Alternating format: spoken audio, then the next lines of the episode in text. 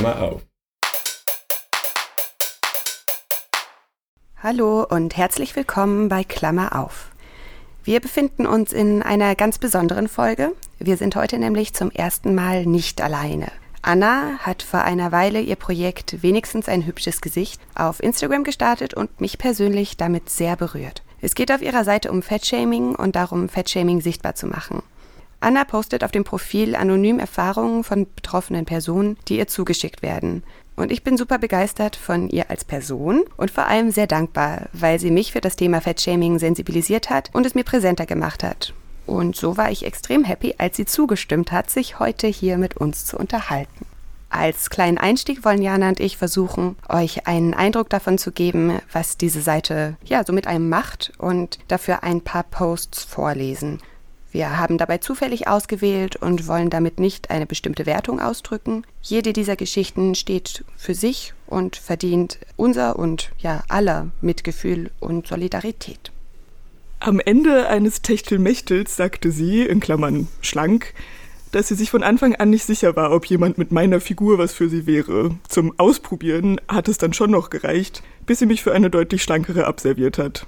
Als ich danach aus Frust anfing, sichtbar abzunehmen, hat sie mir plötzlich wieder ständig Komplimente gemacht, obwohl sie mit der anderen zusammen war, und versuchte mich auch zu küssen. Ich war vielleicht zwölf oder dreizehn mit meiner Freundin am See, beide ein bisschen pummelig. Wir waren Kinder. Ein erwachsener Mann ging an uns vorbei und sagte, laut genug, dass wir es hören konnten, die Weiber heutzutage werden auch immer fetter. Nach meinem Bewerbungsgespräch musste ich noch mal kurz vor die Tür, weil man sich besprechen wollte. Im Flur konnte ich trotzdem alles hören. Unter anderem, eigentlich halte ich nichts von so dicken, aber sie macht ja wirklich einen fitten Eindruck und nicht so einen schwerfälligen. Ich war als Kind zum Geburtstag bei einer Volksschulfreundin eingeladen. Auf dem Weg dorthin im Auto habe ich zu meiner Mama gesagt, aber nicht wundern, sie ist ziemlich dick. Meine Mama entgegnete nur, na und? Und das Gespräch war beendet. Traurig, dass ich schon als Achtjährige dachte, dass dicke Menschen anders wären oder man sich für sie schämen muss.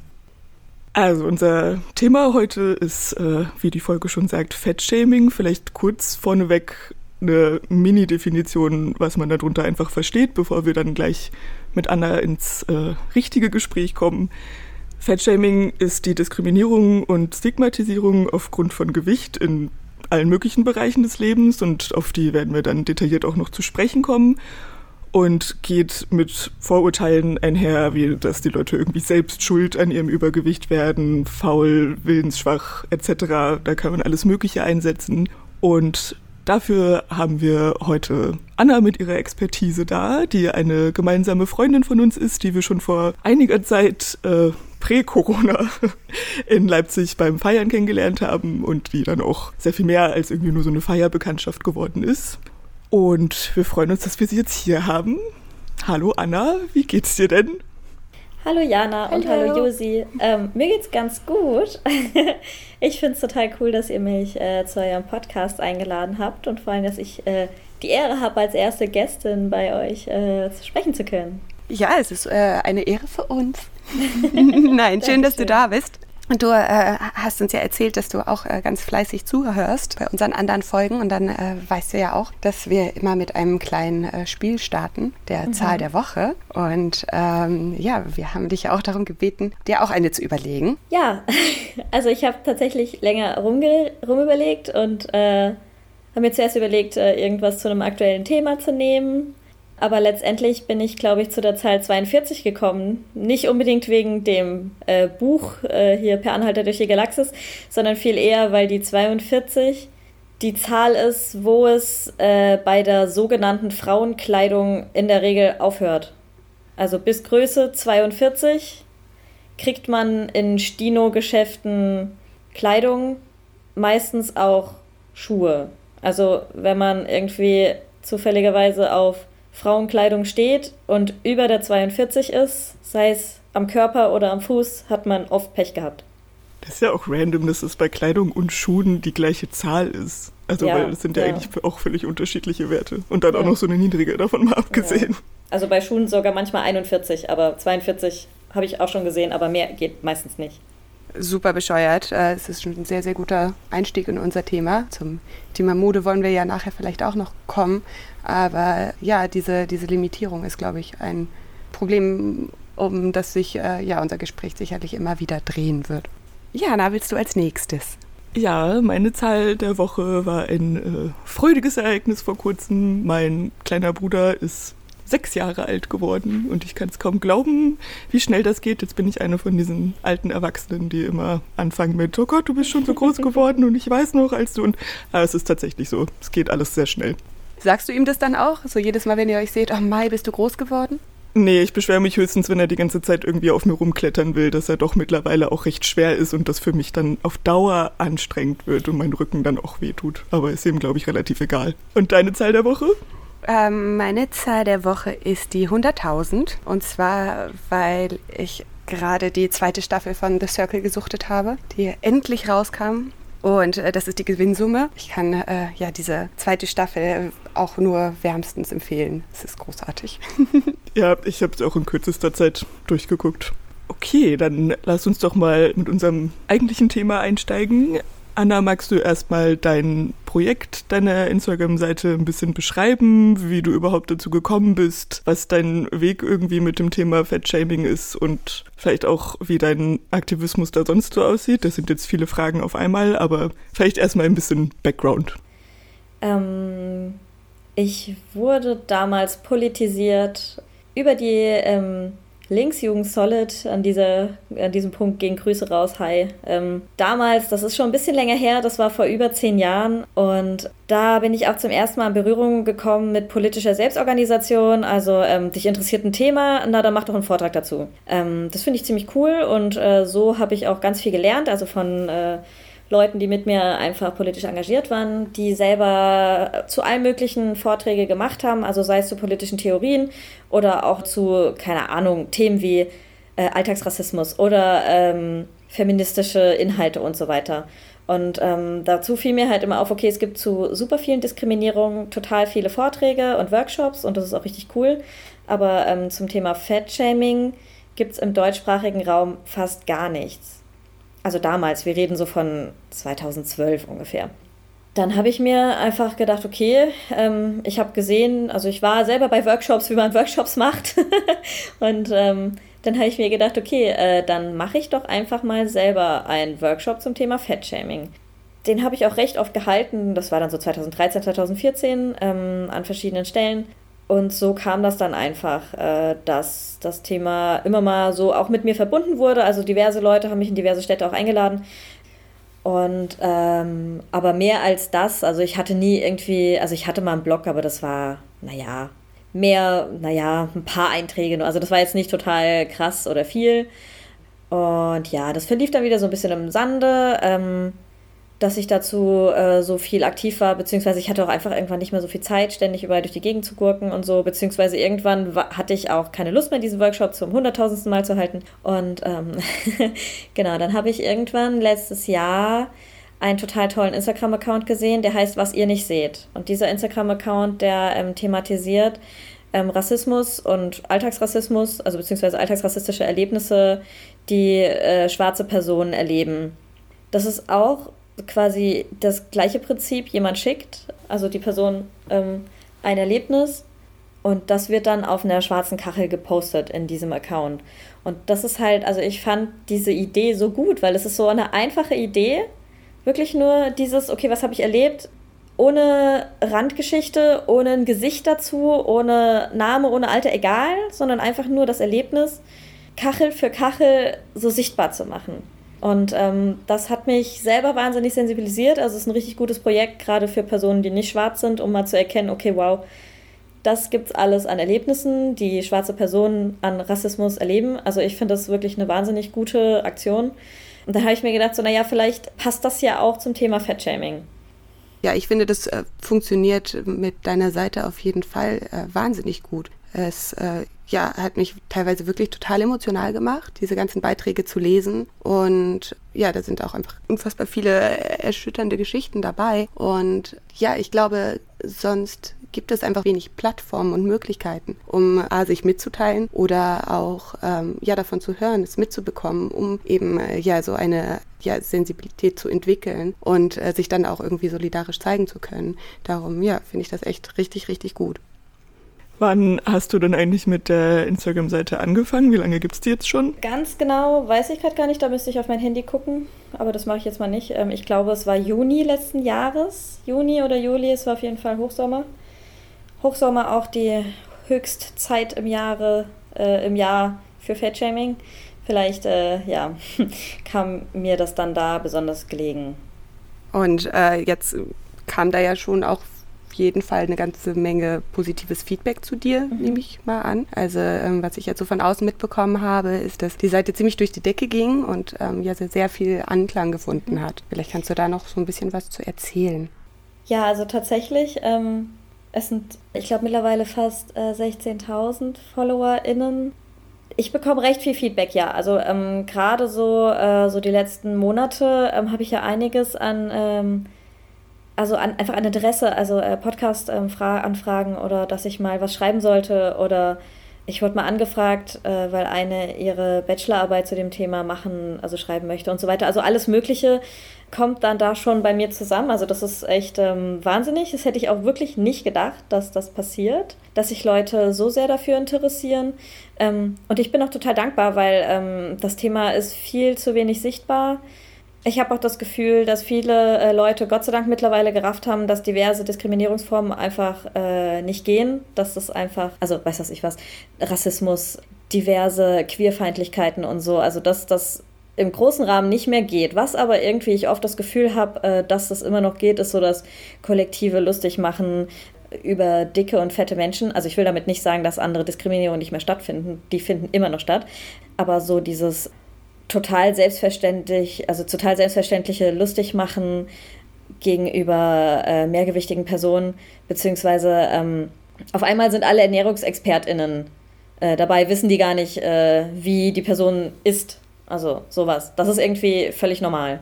Ja, ich habe auf jeden Fall auch voll den Eindruck, dass das als distinkte Diskriminierungsform super wenig Beachtung findet, selbst in dann schon ansonsten vielleicht irgendwie sehr awaren linken Kreisen oder auch irgendwie was in Veranstaltungen steht, was nicht geduldet wird an irgendwie Ismen oder Selbstverständnis von irgendwelchen Gruppen, dann ist da halt von mir aus gegen jeden Antisemitismus, Rassismus, Sexismus, Homophobie, dass so klar ist, da würde dann auch bei einer Veranstaltung durchgegriffen und da gibt's Zero Tolerance und die Leute werden rausgeschmissen, aber Irgendwas im Bezug auf Fettshaming oder so habe ich bei solchen Statements noch nie gesehen, glaube ich. Also selbst bei Leuten dann, wo schon gewisse, ja, Awareness für alles mögliche andere da ist, fällt das auch, glaube ich, auch häufig dann noch unter den Tisch.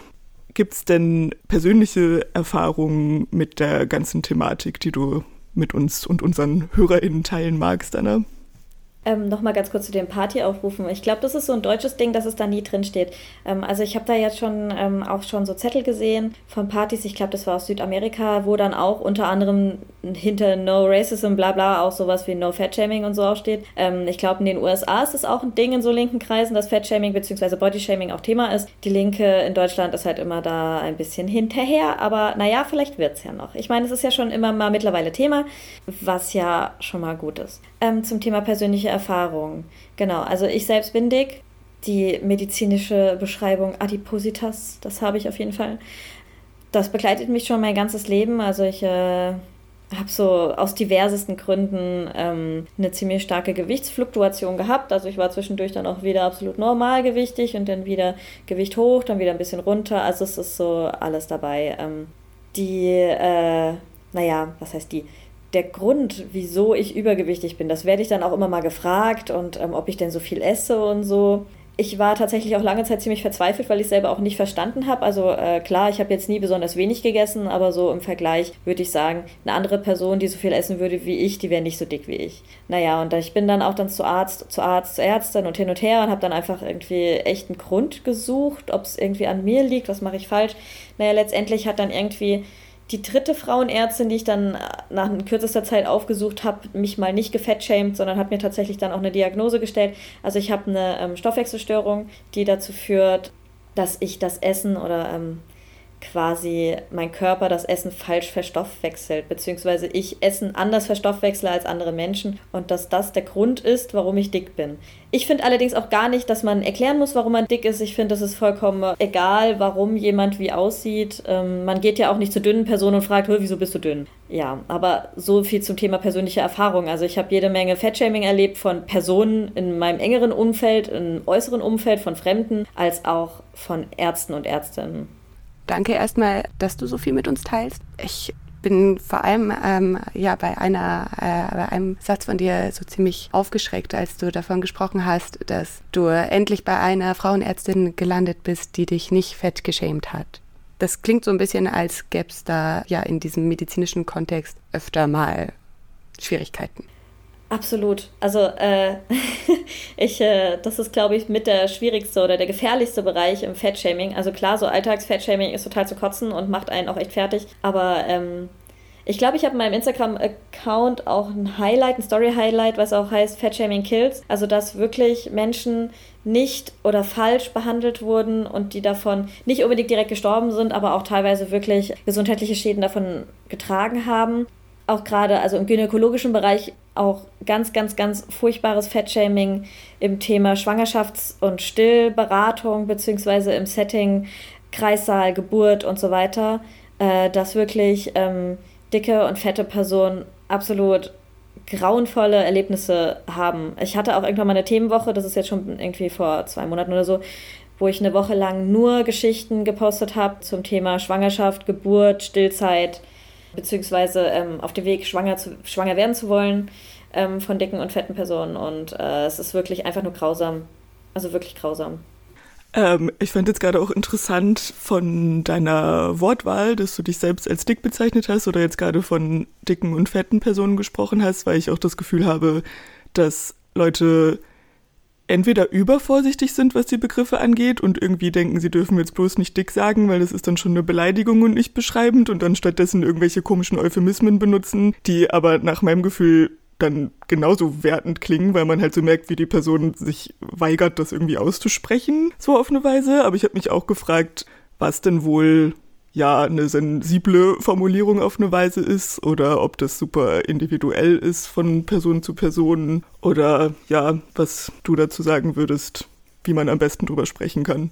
Ähm, ich glaube, der Begriff, der sich so am neutralsten äh, eingebürgert hat, also auch selber von Menschen, äh, die betroffen sind, ist äh, mehrgewichtig, weil übergewichtig heißt ja wieder, okay, über der Norm, ist sowieso auch die Frage so, dass irgendwann mal wurde halt festgelegt, okay, das ist, dieses Gewicht ist okay und dieses Gewicht ist nicht okay. Also das ist halt auch so ein bisschen willkürlich gesetzt. Ich nenne mich selber dick. In manchen Situationen nenne ich mich auch fett. Also das ist so je nachdem, mit wem ich gerade spreche. Ich würde niemals, glaube ich, alle Personen dick oder fett nennt, weil für, für manche ist es tatsächlich einfach so ein Tabu, für die ist es wirklich eine Beleidigung, die wollen das nicht hören. Manche benutzen das einfach so als Empowerment. Also für mich war das ja auch so, dass ich irgendwann mir selber auch äh, zugestanden habe, okay, ja, ich bin halt dick. Aber es gibt halt nicht so dieses Ding. Also es gibt nicht dieses eine Wort, was alle bezeichnet, was alle okay finden. Mhm, also das ist dann echt. Ich glaube, so dieser Begriff mehrgewichtig hat sich so ein bisschen eingebürgert. Ja, also zu denen gibt es auch Kritik, aber ich glaube, es gibt keinen Begriff, der immer zu allen passt. Aber ich finde den halt eigentlich ganz okay. Okay, dann ist die Selbstbezeichnung auf jeden Fall natürlich auch einfach eine individuelle Sache, aber ich glaube, es ist auch wichtig grundsätzlich, wenn wir über das Thema reden, das halt irgendwie beim Namen zu nennen auf eine Weise und halt sich nicht hinter irgendwelchen Floskeln zu verstecken, weil, oh, es ist jetzt sonst auch wieder irgendwie voll das Tabu. Und du hattest gerade auch schon Adipositas angesprochen. Ich hatte bei meiner Recherche nochmal nachgeguckt, wie willkürlich da eigentlich diese BMI-Normen verteilt sind und das Übergewicht schon ab einem BMI von 25 ist und adipös dann ab 30, was erstens auch unbedingt, also nicht unbedingt viel ist. Also so diese BMI-Formel ist ja sowieso irgendwie relativ random. Und vor allem ist, glaube ich, die verbreitete Meinung, dass Adipositas eine Krankheit ist sozusagen und gleich einem Krankheitsbild äh, entspricht, was aber einfach selbst medizinisch nicht so ist. Also das ist auch nicht die medizinische Meinung, sondern es soll dann erstmal anscheinend irgendwie beschreibend sein und kann im Zusammenhang mit irgendwelchen Krankheiten stehen, muss es aber überhaupt nicht. Also so, Leute denken, glaube ich, gleich, Adipositas klingt halt gleich, als wäre da irgendwie schon längst gesundheitlich irgendwas ganz verkehrt. Ist es aber auch nicht und der BMI-Wert ist sowieso auch super schwierig, weil der ja gar nicht mit einbezieht, wie sich das Gewicht eigentlich zusammensetzt. Also ob das jetzt Muskeln oder Fett sind oder was auch immer. Und da dann so verbissen an einer bestimmten Zahl festzuhalten, ist halt auch irgendwie total schädlich, egal ob man jetzt irgendwie von unten oder von oben sozusagen auf die Skala guckt. Also ich glaube ehrlich gesagt nicht, dass das schon mal jemandem geholfen hat, über seinen BMI-Wert irgendwie Bescheid zu wissen. Bleiben wir doch mal noch einen Moment lang bei den willkürlichen Zahlen.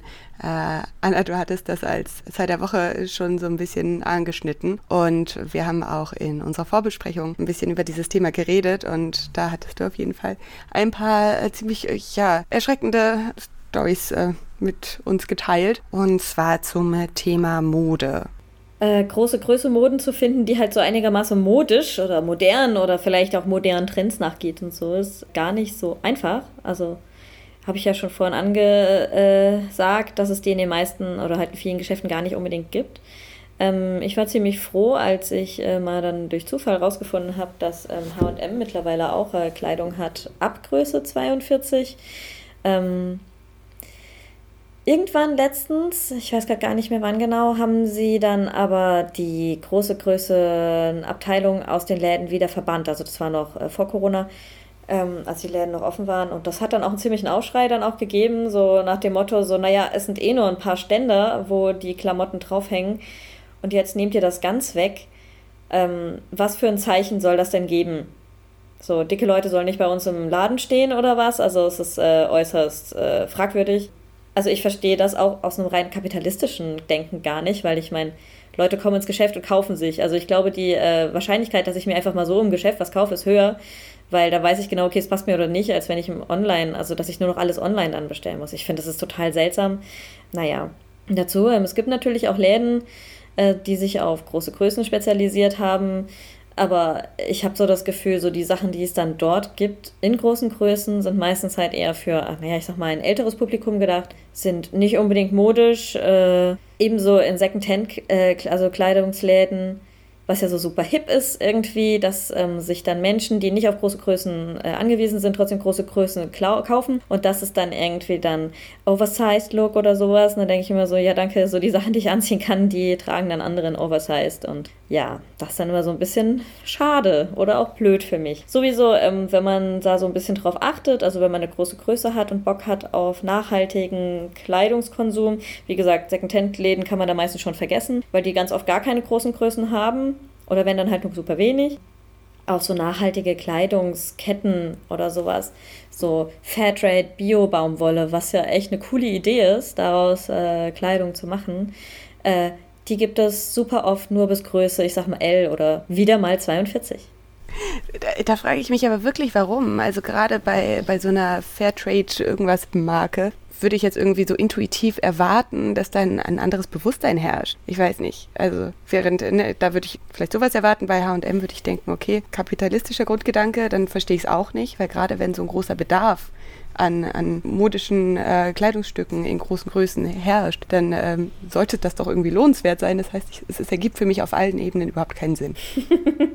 ja, eigentlich voll die Marktlücke, oder? So, wo sind, wo sind da die kapitalistischen Prinzipien, der Markt regelt? Verstehe ich nicht, als wenn dicke Menschen keine Kleidung bräuchten. Also, ja. Ich finde es aber eher auch krass, dass dann große Größen schon ab 42 anfangen, wie jetzt ja bei der Zahl der Woche am Anfang schon klar wurde, weil das, also es war mir einfach nicht bewusst. Ich bin da auch super nah dran von meiner Größe und merke es dann deswegen nicht, weil ich das Limit sozusagen dann nicht erreicht habe an Bedarf. Aber so, ja, weiß nicht, dass da dann schon komplett Schluss ist, finde ich schon krass. Also es gibt mittlerweile tatsächlich einige Läden, die auch größere Größen machen. Also manche bis 44, manche bis 46, aber viele hören halt da dann schon auf. Und das reicht halt ganz oft einfach nicht. Nee, da sollen Menschen wohl in eine ganz kleine, äh, in einen ganz kleinen Normbereich reingequetscht werden und alles andere ist halt nicht okay. Und das ist einfach unfassbar traurig und man sollte doch irgendwie erwarten können, dass es mittlerweile einfach an einem anderen, dass wir an einem anderen Punkt angekommen wären. Aber darum finde ich es auch total schön, dass wir jetzt darüber reden, weil vielleicht ist das so ein kleiner Schritt in die richtige Richtung, weil so kann das einfach nicht weitergehen. Ich habe mich noch gefragt, jetzt, ähm, wenn wir schon darüber reden, dass es irgendwie nicht sein kann, dass wir an, an diesem Punkt sind. Gibt es rechtlich irgendwelche Möglichkeiten, wie man sich gegen ein Fettshaming wehren kann? Tatsächlich bisher nicht, außer es fällt vielleicht unter Beleidigung oder je nachdem, welchem Verhältnis man steht, vielleicht auch Nötigung. Aber ich glaube, so wirklich aufgenommen, zum Beispiel ins AGG, ins Allgemeine Gleichstellungsgesetz, da steht das nicht drin. Da ist nichts, also Bodyshaming allgemein, Fettshaming im Speziellen ist da nicht aufgezählt. Es haben ja auch diverse Leute mir Beispiele aus ihrer Arbeitszeit oder Berufswelt geschickt, dass sie wirklich auch Diskriminierung und sowas oder Nicht-Einstellungen erlebt haben aufgrund ihres, Gese ihres Gewichts, nicht Gesicht, haha. Und äh, das lässt sich aber quasi aufgrund des AGGs nicht ahnden. Also gegen irgendwie Sexismus oder so, dass da eine Diskriminierung stattgefunden hat und man deswegen nicht genommen wurde, trotz gleicher Qualifikation. Da würde das beispielsweise gehen, aber jetzt in Bezug auf Fettshaming gibt es da gar keine Rechtsgrundlage. Nein, also nicht, dass ich wüsste. Vielleicht gibt es ja schon äh, irgendwelche Präzedenzfälle, aber von denen weiß ich nichts. Vielleicht, keine Ahnung, irgendjemand, der oder die zuhört, hat was anderes gehört. Aber ich weiß von nichts. Ich erinnere mich auch an ganz viele Posts, die du veröffentlicht hast, wo betroffene Personen davon berichtet haben, dass ihnen Stellen verwehrt wurden aufgrund von Fettshaming. Und äh, da klang niemals irgendwie äh, ja, ja, raus, dass, dass sie sich da rechtlich irgendwie gegen wehren konnten. Ja, es wird einem auch einfach eine berufliche Expertise abgesprochen. Also, wenn man dick ist, ist man ja auch gleich blöd oder faul. Hast du denn irgendwie Ideen, was man machen kann, wenn man äh, helfen möchte, wenn man Fettshaming mitbekommt und helfen möchte. Ich finde, das ist manchmal total schwierig, dann auch immer genau den, den richtigen Weg da, da zu, zu kennen oder auch irgendwie Ideen zu haben. Es ist leider immer noch total tabuisiert, überhaupt darüber zu sprechen, dass man dick ist. Also ähm, das ist vielleicht schon oft einfach von Betroffenen auch ähm, schon ein Ding, dass die dann auch selber so sagen wie, ach naja, ich bin ja selbst dran schuld, ähm, ich bin ja halt dick äh, oder naja, viele schaffen es ja noch nicht mal, sich selber dick zu nennen. Einfach also aufgrund auch dieser Stigmatisierung. Es wird ja auch immer so dargestellt, du als dicke Person, du bist an, deinen, äh, an der Diskriminierung, du bist selber dran schuld. Ähm, nimm doch halt einfach ab, das kannst du doch einfach machen, isst doch mal weniger, mach doch mal mehr Sport.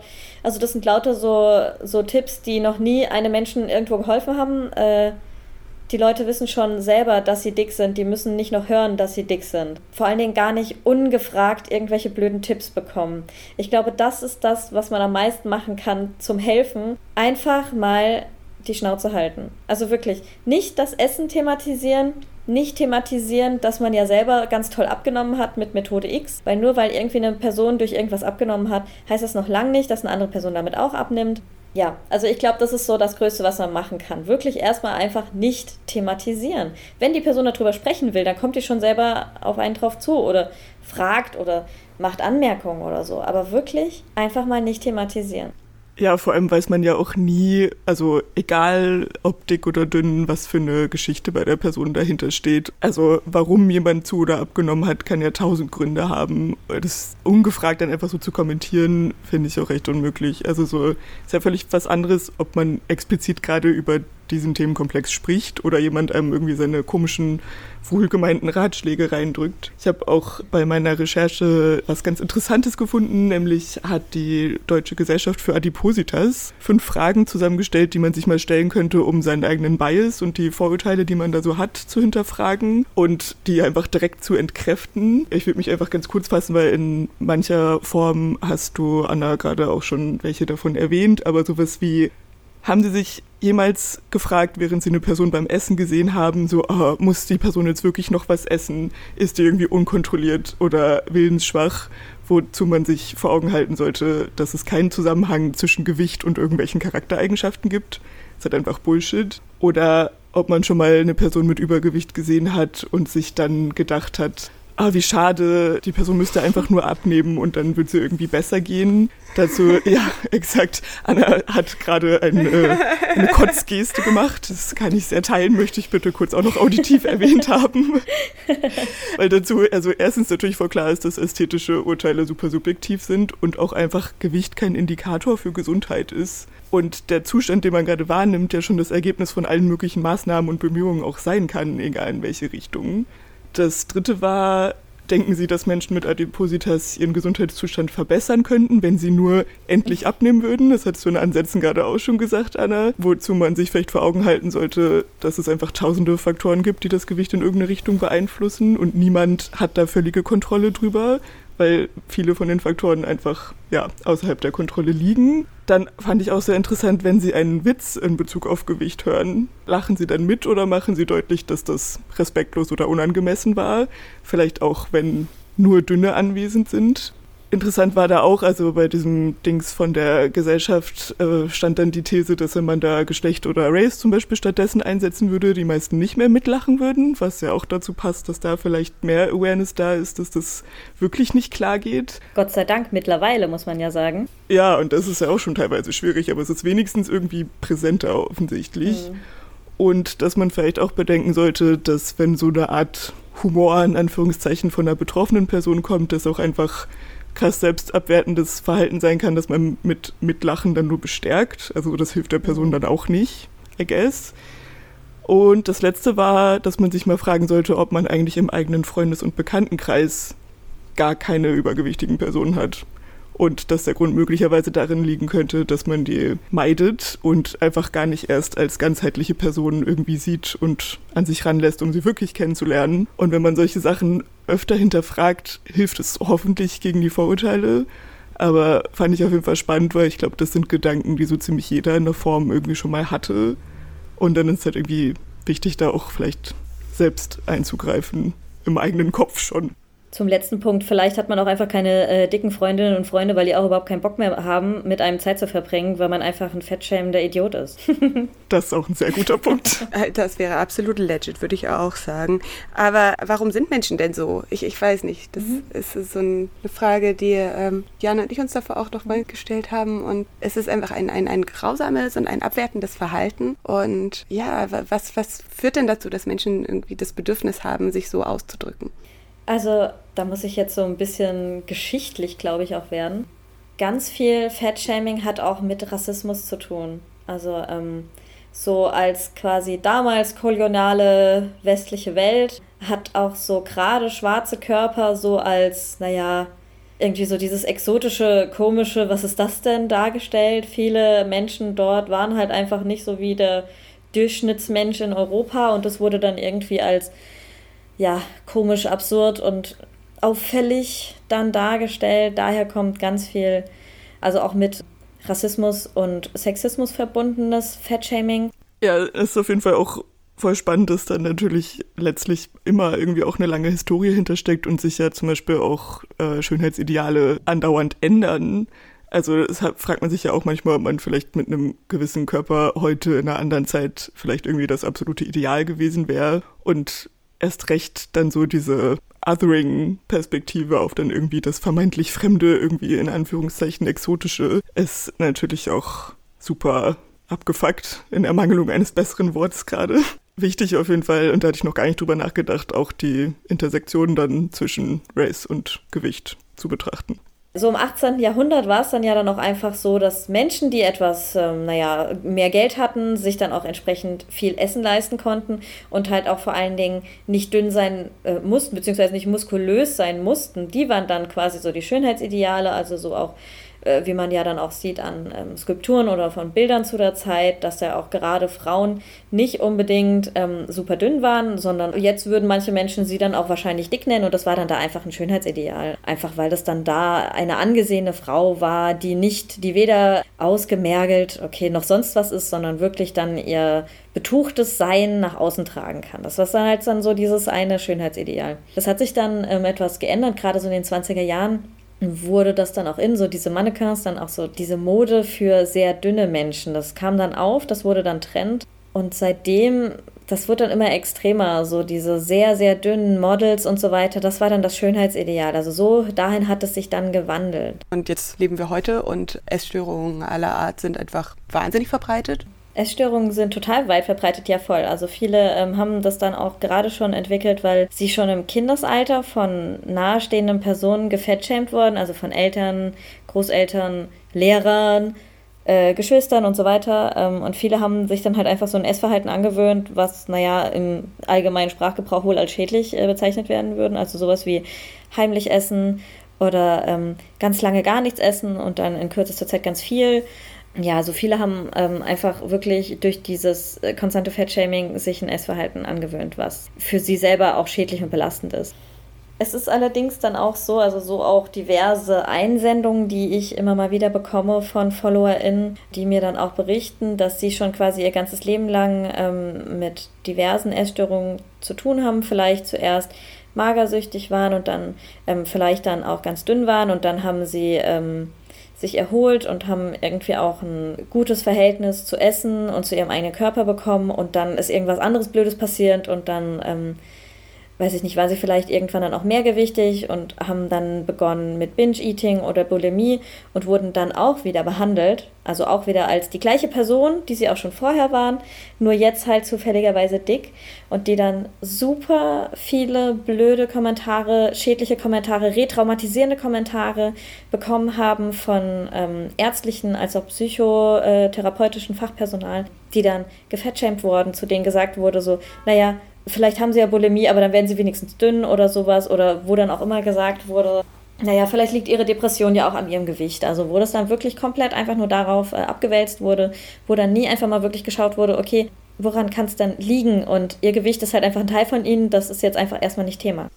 Ja, und dann diese ganzen Vorurteile, die damit verknüpft sind, sind ja wirklich allgegenwärtig irgendwie. Also wenn du das als Kind schon so krass internalisierst oder dann in der Schule und selbst irgendwie dann bei Fachpersonal, das eigentlich besser geschult sein sollte und es irgendwie besser wissen sollte, auch nur weiter darauf reduziert wirst, fragt man sich ja auch, wo man da überhaupt irgendwie einen Ausweg draus finden soll. Und teilweise sind diese Vorurteile den Leuten sicherlich dann auch nicht bewusst oder auch nicht bewusst, dass sie halt irgendwie gerade erst recht verzweifelt versuchen, irgendwo nach unten zu treten, um selbst irgendwie sich mehr oben zu fühlen. Aber schwach und verwerflich ist das definitiv. Das finde ich unglaublich. Also, so, ne, das ist einfach wieder so dieses medizinische Fachpersonal in allen möglichen Bereichen, die es einfach besser wissen sollten. Und dass dann solche abwertenden, ekligen Kommentare kommen, das finde ich unfassbar. Und du hast gerade eben davon gesprochen, dass ja sehr viele Personen schon ja von früh auf immer wieder Fettshaming-Erfahrungen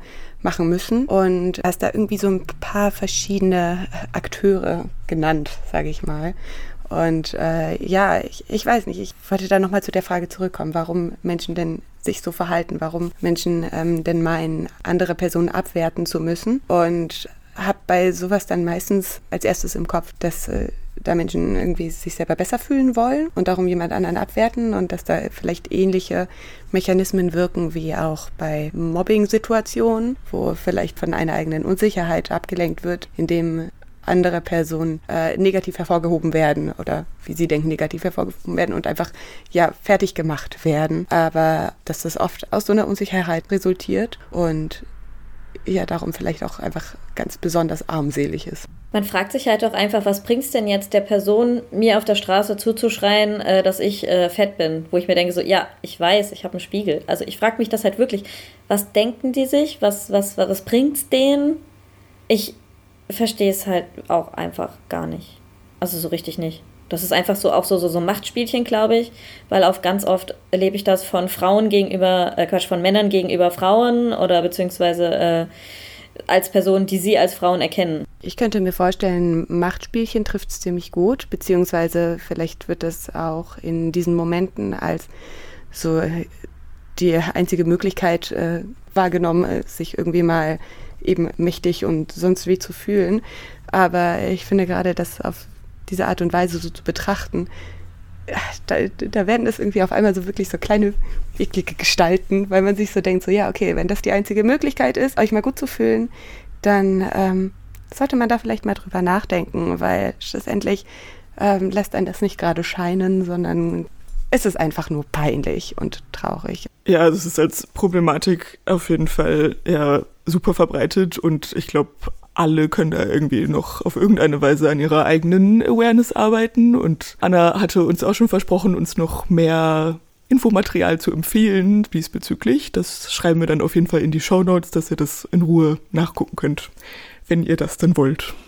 Genau. Und äh, jetzt fehlen noch ein paar äh, kurze Fragen. Anna, wir haben äh, ja vorher deine Community gefragt, ob es noch Fragen äh, gibt, die Sie gerne hier an dieser Stelle hören wollen. Und äh, ein paar habe ich davon noch aufgeschrieben.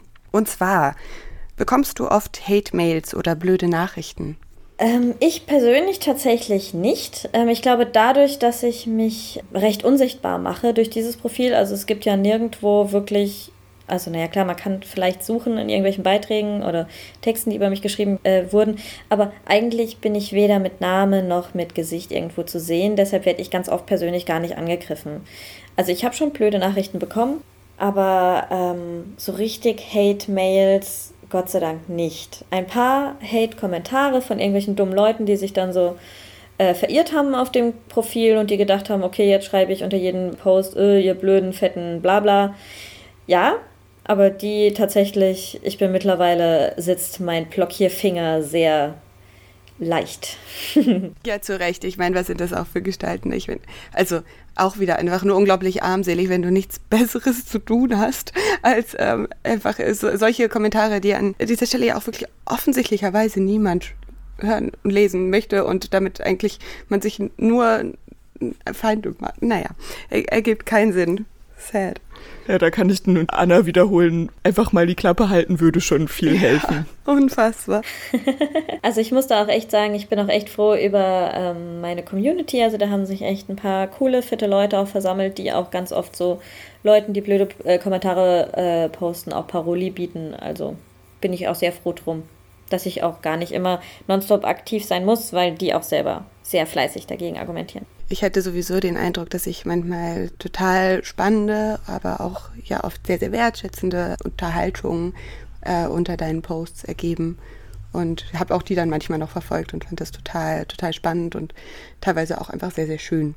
Eine weitere Frage ist, bist du Feministin und bist du politisch aktiv? Politisch aktiv war ich früher mehr, jetzt mittlerweile eigentlich nur noch so Online-Aktivismus wird das ja auch genannt, halt hier mit meiner Seite. Aufgrund meiner Arbeit habe ich einfach nicht mehr so viel Zeit, nicht mehr so viel Ressourcen. Feministin auf jeden Fall. Äh, ich würde auch behaupten, dass Fat-Shaming auch irgendwie, beziehungsweise so das Thema Body-Shaming auch zum Feminismus gehört, weil auch gerade Frauen oder äh, Personen, die nicht männlich sind, auch ganz oft einfach unter Schönheitsnormen leiden. Natürlich auch Männer, immer mehr auch, also mittlerweile deutlich mehr als noch zum Beispiel vor zehn Jahren. Aber dass gerade immer noch nicht Männer, also Frauen, Lesben, Intertrans, non-binary Menschen auf jeden Fall sehr stark davon betroffen sind. Und das muss Thema in Feminismus sein. Ja, ich bin auf jeden Fall Feministin. Und dann noch eine Frage. Wie hast du es geschafft, selbstbewusst mit deinem Körper, mit Fettshaming umzugehen? Das habe ich ganz oft gar nicht geschafft. Also das kann ich gar nicht immer. Es, äh, das klingt immer so blöd, aber ich finde, Alter spielt da eine große Rolle. Mittlerweile sind mir einfach Sachen scheißegal, die ich mit 15, da hätte ich mich lieber tot gesehen als an einem Badesee. Und mittlerweile denke ich mir so, ja, es passiert ja nichts. Also klar, ich werde wahrscheinlich sehr oft blöd angeguckt. Ich habe auch schon doofe Kommentare bekommen und alles. Aber so mittlerweile, ich kann einfach so ein bisschen drüber stehen. Also so, Ganz oft sind mir Sachen einfach egal, die es mir früher nicht waren. Und ähm, das ist auch sowas, was ich allen Menschen nur mitgeben kann. Wenn ihr baden gehen wollt und es ist warm oder ihr wollt eine kurze Hose tragen oder ein Kleid ähm, und ihr traut euch das nicht, dann wirklich, also ich habe es mir auch irgendwann so gesagt, warum verbiete ich mir dann etwas zu machen, was ich mag, für Menschen, die ich nicht mag? Und ähm, ja, das habe ich dann einfach irgendwann gemacht und tatsächlich ähm, ziehe ich mittlerweile super kurze Hosen an oder äh, gehe auch teilweise einfach in den See ohne Badeklamotten, wenn ich gerade nichts dabei habe. Und es hat sich noch nicht die Erde aufgetan und die Hölle kam hervor. Also es ist einfach, weiß ich nicht, äh, ich bin voll froh, dass ich das mittlerweile kann und dass mir ganz oft so Sachen auch einfach egal sind. Ich bin auch voll froh, dass ich eine super supportive Umgebung habe, also einfach von Menschen, wo ich weiß, okay, die kämen jetzt nicht auf die Idee, mich komisch anzugucken oder so, nur weil ich halt dick bin. Also da bin ich einfach auch, ja, einfach froh darum. Und ich kann, wie gesagt, alle nur darin bestärken. Macht's einfach, scheiß auf scheiß Leute. Auch wenn es total schwer ist und ich weiß und es klappt auch nicht immer sofort. Es klappt vielleicht auch bei manchen gar nicht, das einfach zu machen, aber ja, ich möchte mir nichts mehr verbieten aufgrund scheiß Menschen. Und ich glaube, da kannst du ein, ja, oder bist du ein ganz großes Vorbild. Und ähm, von meiner Seite schon mal Dankeschön. Ich fand das total schön, so viel jetzt von dir zu hören. Das ist total spannend. Ich habe super viel gelernt und ich finde dich einfach mega inspirierend. Danke. Ja, vielen Dank, Anna, für dieses super nice Gespräch und deinen ganzen Input. Ich fand es auch mega spannend und würde dann jetzt nochmal wiederholen für unsere ZuhörerInnen da draußen, dass man Anna am besten unter ihrem Instagram-Profil wenigstens ein hübsches Gesicht mit UE, aber wird auch in den Shownotes stehen, erreichen kann. Und falls ihr für uns noch irgendwelche Fragen, Kommentare, Anregungen, irgendwas, was ihr gerne loswerden wollt habt, könnt ihr uns wie immer per Mail unter Klammer auf podcast at gmail.com erreichen oder auch über Instagram at josie-lina oder at schlechte Idee. Und dann bleibt mir eigentlich nur noch zu sagen, danke fürs Zuhören und bis zum nächsten Mal. Klammer zu.